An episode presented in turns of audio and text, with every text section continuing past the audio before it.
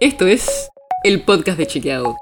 Un espacio en el que de lunes a viernes vamos a compartir con vos alguno de nuestros chequeos para que sepas qué de lo que se dijo o escuchaste es verdadero o falso.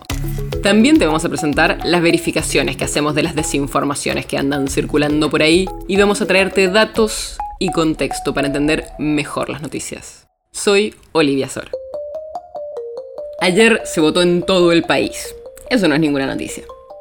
Pero puede ser que te hayas quedado hasta tarde esperando los resultados y preguntándote por qué los resultados no estaban antes.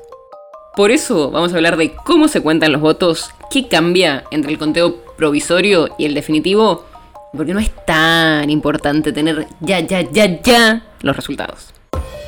Todas las elecciones, las mesas de votación cierran siempre a la misma hora, a las 6 de la tarde. A veces, según si hay gente que sigue haciendo cola, se puede estirar un poco más. Pero generalmente después de las 6 no te dejan entrar más a la escuela o donde votes. Pero después de votar, llega la parte en la que trabajan los fiscales de cada partido y las autoridades de mesa en contar los votos. Y ahí, entre todos, van abriendo los sobres y contando los votos de cada lista. Hay varios tipos de voto. Para empezar, un voto es válido cuando en el sobre está la boleta de alguna lista o en blanco.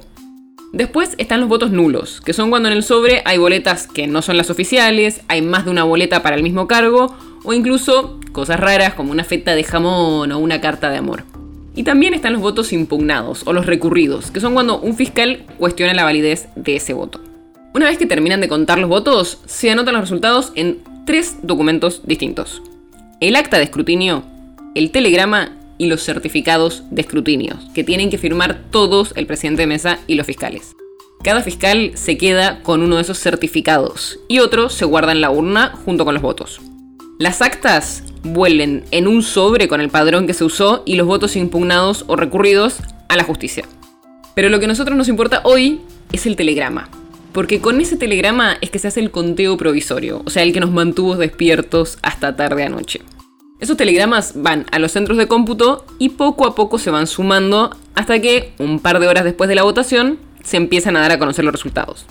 El tema es que en general este escrutinio provisorio no cuenta todas las mesas, porque siempre hay telegramas mal hechos, que están incompletos, que no se pueden leer o que no llegaron a transmitirse. Pero, ¿eso quiere decir que hay votos que no se cuentan? No, pará, yo no dije eso. Hay algunos votos que no se cuentan en el escrutinio provisorio, pero ese conteo no tiene validez legal. Solo sirve para que tengamos un estimativo el mismo día de las elecciones. El único conteo que vale en realidad es el recuento definitivo. Y el conteo definitivo no es que se abren todas las urnas de vuelta. Pero sí se pueden volver a contar esas urnas que presentan errores en las actas o que algún partido pide reabrir porque no coincide con los datos que tenían en su certificado. Y ese conteo definitivo que hace la justicia electoral es el que define finalmente quién gana la elección y quién se queda con el cargo.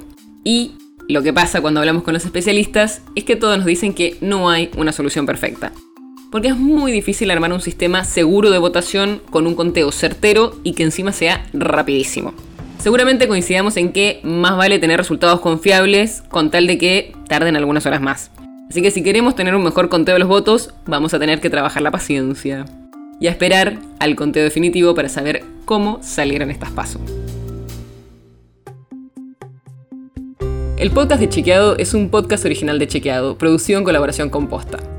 Si tienes una idea o algún tema del que te gustaría que hablemos en un próximo episodio, escribinos a podcast.chequeado.com. Y si te gustó este episodio, seguinos en Spotify o en tu app de podcast favorita y recomendanos a tus amigos. Si querés más información sobre esto, sobre otros temas, entra a chequeado.com o sumate a nuestras redes. Soy Olivia Sor. Hasta mañana.